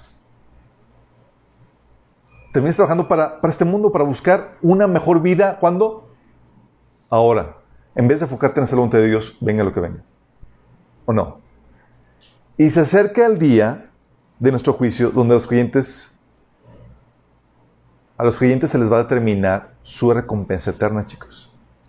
Y a muchos van a llegar, si lo van a dar cuentas, dame cuentas de tu mayordomía, ¿qué hiciste con lo que te di? ¿Qué hiciste con la vida? Te compré para hacer las obras que preparé en mano para ti. ¿Qué hiciste? No, Señor, conseguí el estilo que yo quería.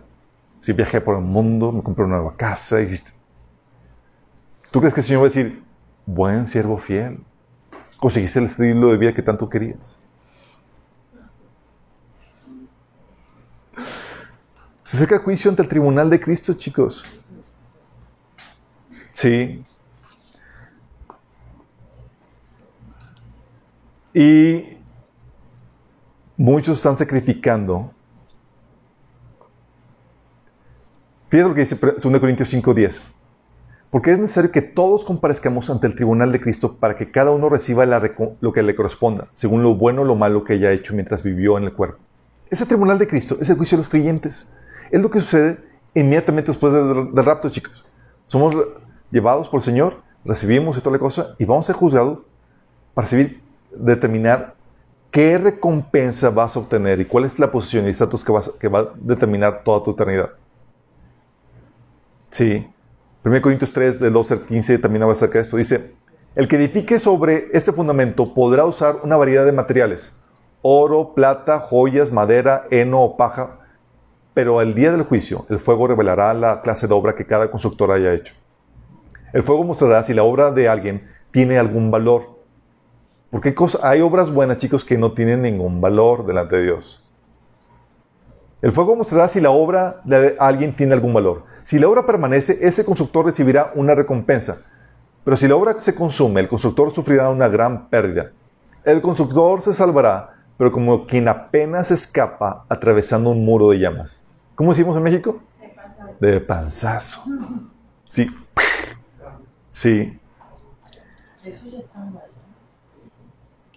Eso estando con él. Imagínate. Eso, o sea, no es un juicio para determinar si eres salvo o no eres salvo. Salvación es por gracia, chicos. Es un juicio para determinar qué vas a recibir.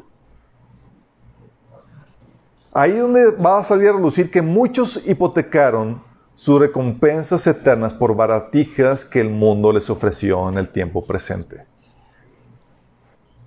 Javi.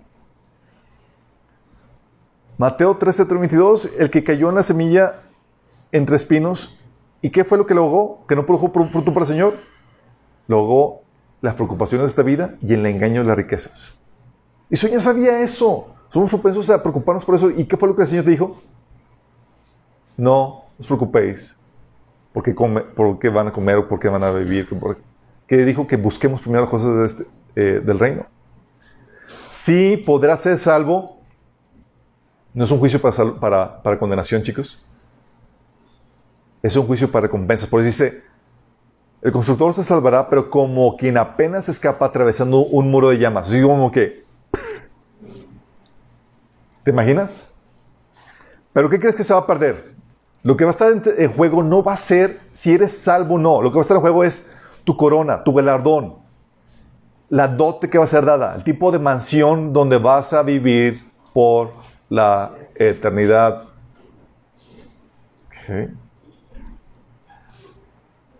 Mateo 25, del 24 al 30 dice, por último se presentó el siervo que tenía una bolsa de plata y dijo, amo, yo sabía que usted es un hombre severo que cosecha lo que no sembró y recoge las cosechas que no cultivó. Tenía miedo de perder su dinero, así que lo escondí en la tierra. Mire, aquí está su dinero de vuelta. Pero el amo le, decir, casi le falta decir así, nuevecito, señor, está en la cajita que me lo dio. Pero el amo le respondió, siervo perverso y perezoso. Si sabías que cosecho lo que no sembré, recogía lo que no cultivé, y aquí no está, no está mostrando al Señor como un ladrón que se toma algo que no es suyo. Está hablando de alguien que invierte y espera que, que produzca alguien más para él. Sí, dice, si sabías que cosechaba lo que no sembré y recogí, recogía lo que no cultivé, ¿por qué no depositaste mi dinero en el banco? Al menos hubiera podido obtener algún interés de él. Entonces ordenó, quiten el dinero a este siervo y dénselo al que tiene las diez bolsas de plata. Uh. A los que estaban bien, a los que usan bien lo que se les da, se les dará aún más y tendrán abundancia, pero al que no hace nada, se le quitará lo poco que tiene. Ahora bien, arrojan este siervo inútil a la oscuridad afuera, donde habrá llanto y rechinar de dientes. Y aquí, la oscuridad afuera, mencionan que va a ser apartado de la, presencia de Dios, alejado, relegado a tareas inferiores. O sea, no va a ser parte del petit comité. Pero eso de que quítenle dinero a este siervo y déselo al que tiene 10 bolsas de plata. ¿Qué crees que es el esto? Es lo que se refiere Jesús cuando dice en Apocalipsis 3:11, he aquí vengo pronto, retén lo que tienes para que ninguno tome tu corona. ¿Por qué crees, chicos? Porque Dios preparó buenas obras de antemano para que tú las hagas, ¿sí o no? Con esas obras que preparó antemano, preparó también su propia recompensa. Uh, no las hiciste, ninguna recompensa se pierde. Se le da al siervo más diligente. ¿Estás consciente de eso?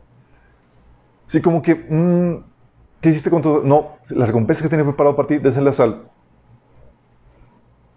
al mejor siervo. Qué vino. O sea, no es que no es que alguien te gane tu corona, es que tú las pierdes. No es como que, ah, voy a ganarme tu corona, no, porque es mía.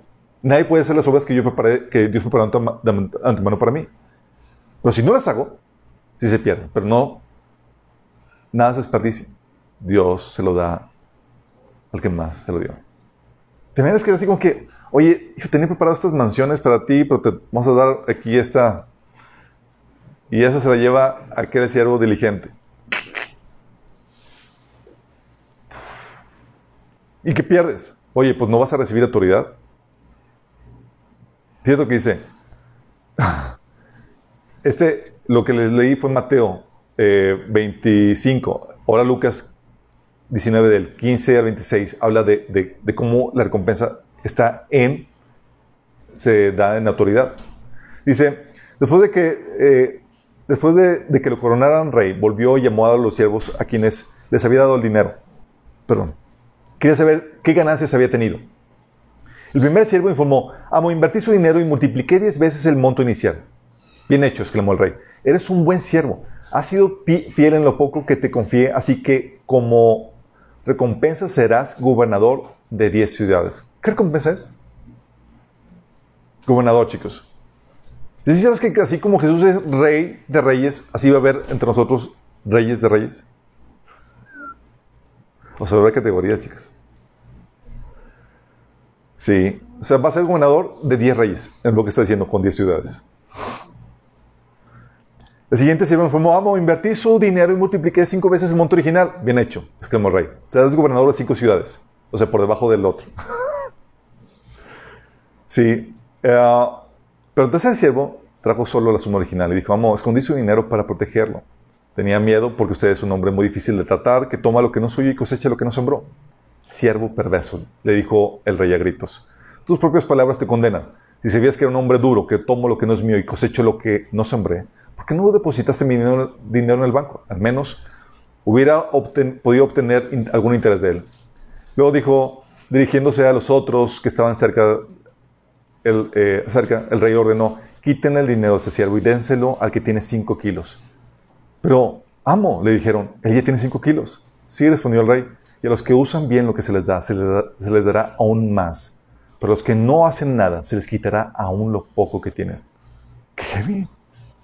¡Qué heavy, no! O sea, ¿qué tantas obras Dios prepara tu mano que no has hecho? los veo, chicos, ahí. Sí. O sea, muchos se van a encontrar desnudos, o sea, sin gloria, cuando habla de, de desnudez, ¿sí? Sin esas vestimentas reales. Y excluidos de la celebración. Apocalipsis 19, del 7 al 19 dice, gocémonos y alegrémonos, démosle gloria, porque han llegado las bodas del Cordero y su esposa se ha preparado. A ella se le ha conseguido que se vista de lino fino, limpio, resplandeciente. Porque el lino fino son las acciones justas de los santos. ¿Qué es, el lino? Las acciones. No la salvación, chicos. Es lo que tú has hecho. Órale. Oye, pues yo prácticamente, pues no, no, entonces tú no. Entonces, ¿qué onda? Pues, ¿te acuerdas del, de la parábola de Mateo 22, del 11 al 14, que dice, cuando el rey entró a ver a los invitados, notó que había, hay un hombre, había un hombre que no estaba vestido con traje de boda. Amigo, ¿cómo entraste aquí sin el traje de boda? Le dijo, Ah, el hombre se quedó callado. Ah, ah, Entonces el rey dijo a los sirvientes, átenlo de pies y manos y échenle fuera a la oscuridad, donde habrá llanto y rechinar de dientes. Porque muchos son los invitados, pero pocos los escogidos. Si sabes que hemos sido invitados a las bodas de Cordero, ¿verdad? ¿Estás preparando tus vestimentas? Sí, por eso te acuerdas, lo dijo la iglesia de Lodicea, que dice, por eso te aconsejo que compres oro refinado por el fuego, para que te haga rico, ropas blancas para que te vistas y cubras tu vergonzosa desnudez y colirio, para que te lo pongas en los ojos y recobras la, vista. Por eso dice Mateo 8, del 11 al 12. Yo os digo que, vendrán muchos de oriente y de occidente y se sentarán con el Abraham, Isaac y Jacob en el reino de los cielos, mas los hijos del reino serán echados a las tinieblas de afuera. Ahí será lloro y crujir de dientes. Imagínate que por no haber hecho lo que Dios te encomendó, fuiste relegado y no, no participar en la celebración porque ni siquiera tenías las vestimentas apropiadas para ello. Señor haciendo sus juntas de trabajo con la elite y tú relegado. Tú podías haber alcanzado esa posición, pero no te aplicaste en esta vida. Te pudieron más las preocupaciones y los afanes y las riquezas y tu estilo de vida que tanto querías en, este, en, este, en esta vida. Lucas 13, de 28 a 30 dice, Habrá llanto y rechinar dientes porque verán a Abraham, Isaac y Jacob junto con todos los profetas del reino, pero ustedes serán echados fuera. Vendrán personas de todas partes del mundo, del oriente y occidente, del norte y del sur, para ocupar sus lugares en el reino de Dios. Y tomen en cuenta lo siguiente, algunos que ahora parecen menos importantes en ese día serán los más importantes. Y algunos que ahora son los más importantes en ese día serán los menos importantes. Imagínate. ¿Y qué cosa podrías dar, chicos? para no haber hecho la obras de Dios. Ah, este, Señor, es que, ¿qué haces? ¿Qué excusa puedes dar? ¿Qué dices con lo que te di? Con los recursos, con la vida. O sea, ¿ni siquiera te ocupaste en discernir mi voluntad para ti? ¿O nada más estabas absorto con vivir la vida que tanto querías en esta tierra? Ajeno a mi voluntad, sin importarte ni un comino. Oye, ah, Señor, es que no tuve tiempo. Mala excusa. O sea, la única razón por la cual no tendrías tiempo es porque estuviese trabajando para alguien más o algo más. ¿Estás consciente? Como las riquezas. O el estilo de vida que tanto querías. Si con que no tienes tiempo, ¿en qué lo dedicas entonces?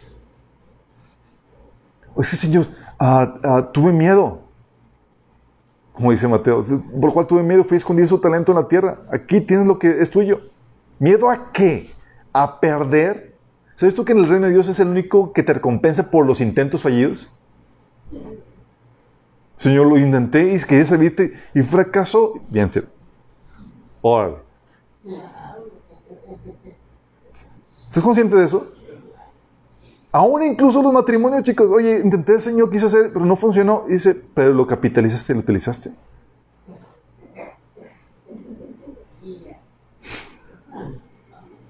Lo que tú quieras, sí.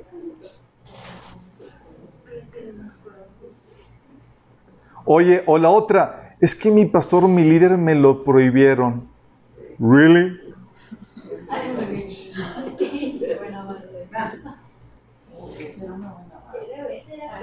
¿Really? Es que mi pastor no me da permiso. ¿Really? Es que no tengo cobertura. No me quieren dar cobertura. ¿Sí sabes que nosotros no tenemos cobertura a nadie?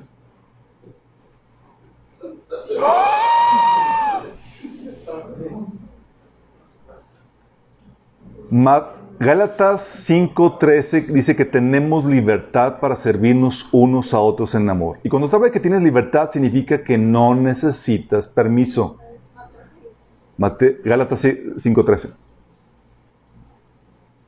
Tu líder no está por encima de Cristo y Él te ha dado órdenes claras de lo que espera de ti, ¿o no? Y cuando tú pones por encima las instrucciones de tu líder, por encima que las de Cristo, algo está mal y vas a vivir las consecuencias. Y muchos han dejado de servir porque se los prohibieron, chicos. Uh, no saben que ese día que el Señor venga va a ser un día de vergüenza. Porque sabían lo que tienen que hacer y no lo hicieron. Y les gusta que Señor es que mi pastor, excuse me, que no le la Biblia. O sea, que no sabes que el Señor dijo, pónganse a trabajar con lo que yo les di. ¿O no has leído también el pasaje que dice en Hechos 14, 4, 19? Juzgad si es justo delante de, los, delante de Dios obedecer vosotros antes que a Dios. ¿Es justo obedecer a los hombres antes que Dios, chicos?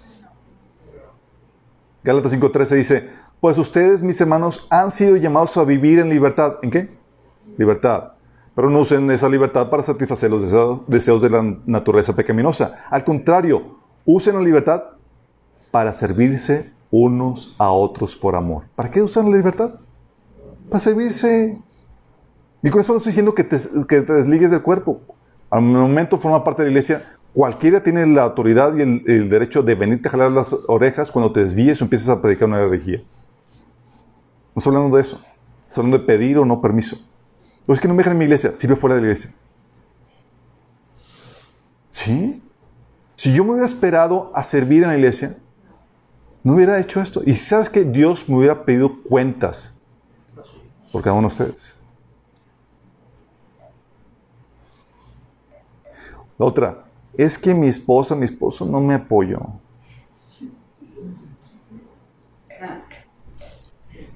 quiero servir, pero mi esposa no me apoya, mi esposo no quiere servir, ¿Sí sabes que tu ministerio comienza en la casa?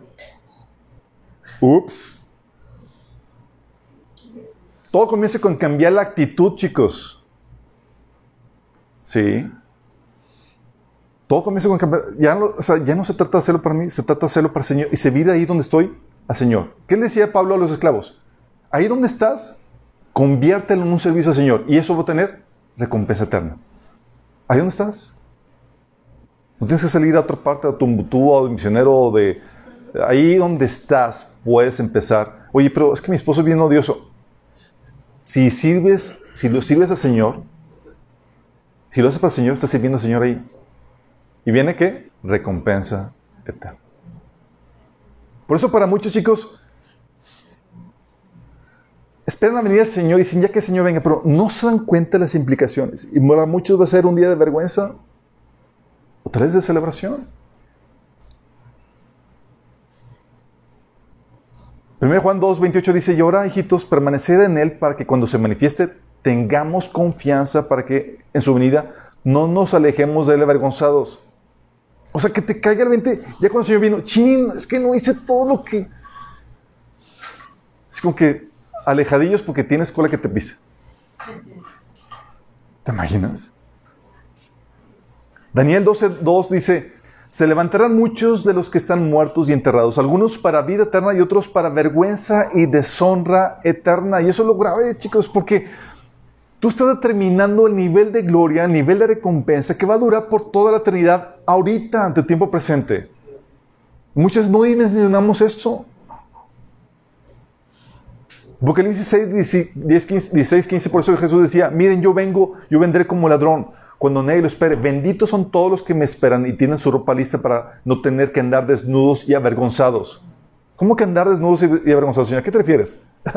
Cuando sabes qué simboliza la ropa, dices, oh, la torre. Y todos sabemos que estamos invitados a la voz del Cordero, chicos, pero muchos no están preparando nada.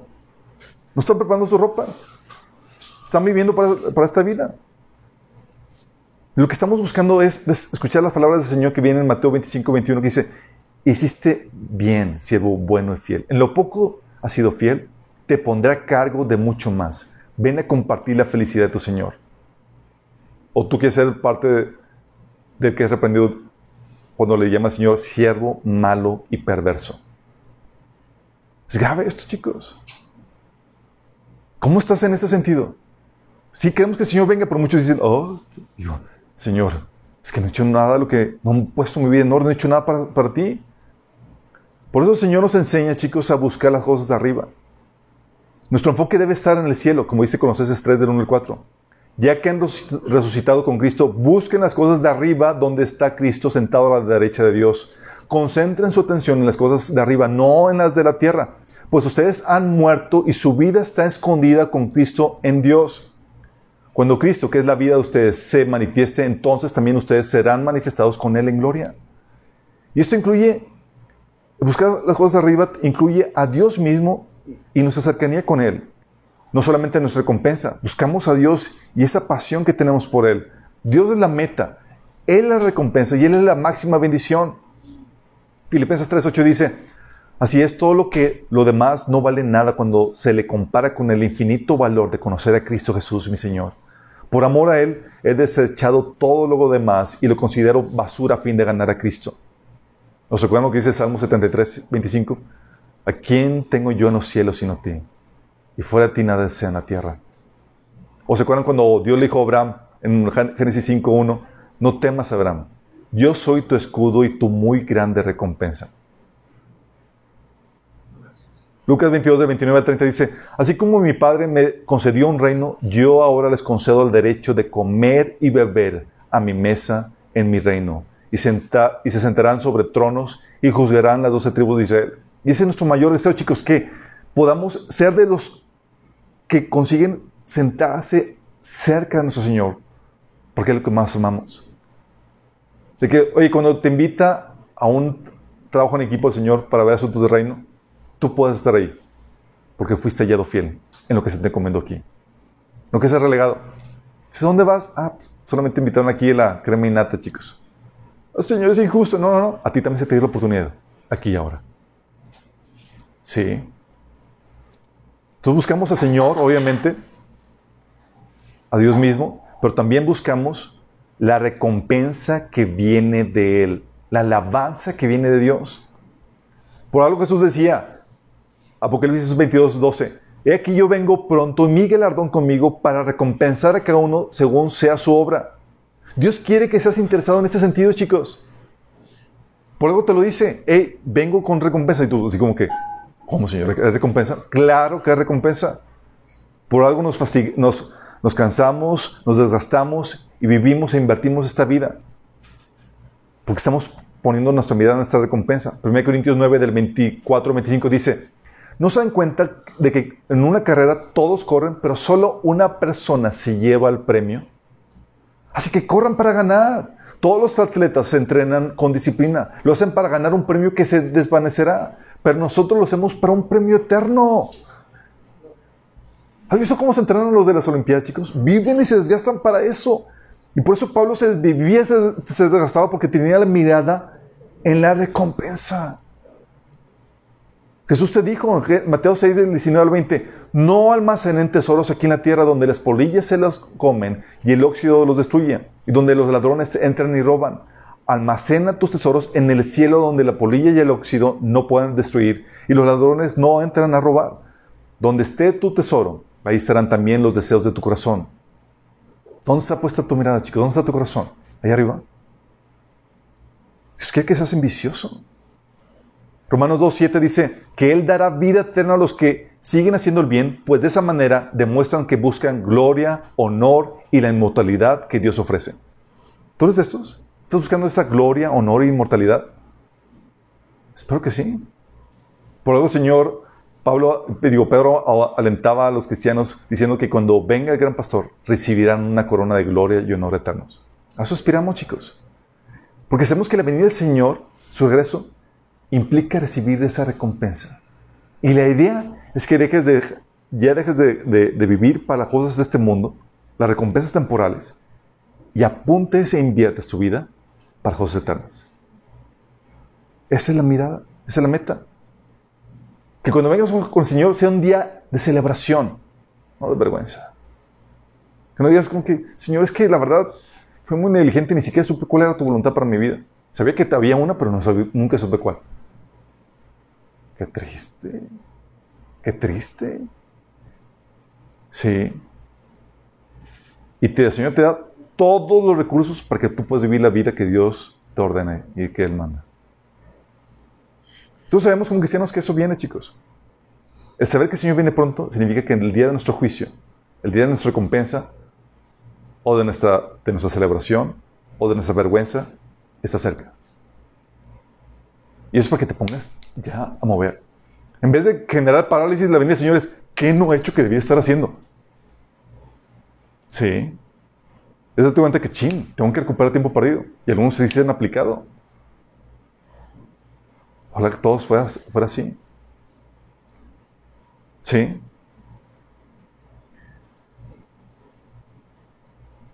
Tienes que enfocarte en esa recompensa.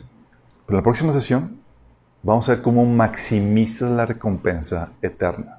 ¿Cómo puedes asegurarte que lo que tú estés haciendo ahorita obtenga recompensa? Que la obra que tú hiciste no se queme.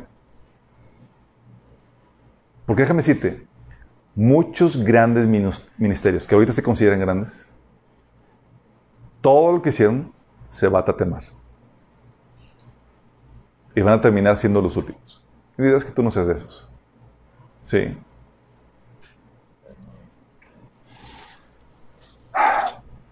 Hay un video que, déjame ver si está en la página de epístolas.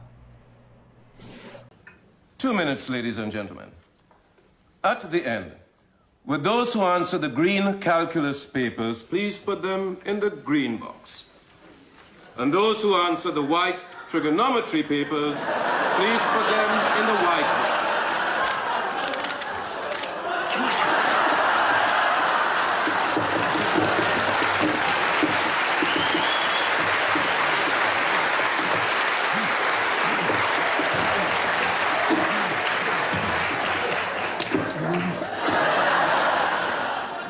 Stop writing, please. I said stop writing. Will you stop writing? Y es la actitud, chicos. La idea es que estemos en esa sintonía. En lugar de parálisis, chicos, te prenda. Porque muchos ya van atrasados. ¿Oramos?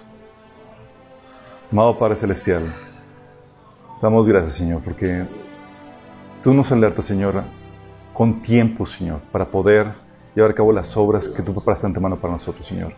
Para que ese día de nuestro encuentro contigo no sea un día de vergüenza, sino un día de celebración, donde podamos escuchar tus palabras, buen siervo fiel. Sobre lo poco fuiste fiel, sobre mucho te pondré, Señor. Entra en el gozo de tu Señor. Queremos escuchar eso, Señor. Padre, y ayúdanos a ponernos al corriente, Padre. Gracias, Señor, por tu palabra de aliento, porque en tu palabra te, nos enseña, Señor, que los que reclutaste en los últimos días, Señor, pero tu venida, aunque no trabajaron toda el jornal, van a recibir recompensa completa, porque se encaminaron en esas obras que tú preparaste en tu mano para ellos, Señor. Y queremos esa recompensa, Señor. Queremos ser interrumpidos por ti, Señor. Todo eso. Ayúdanos, Señor, a encontrar tu voluntad y aplicarnos a vivirla, Señor. Te pedimos en nombre de Jesús.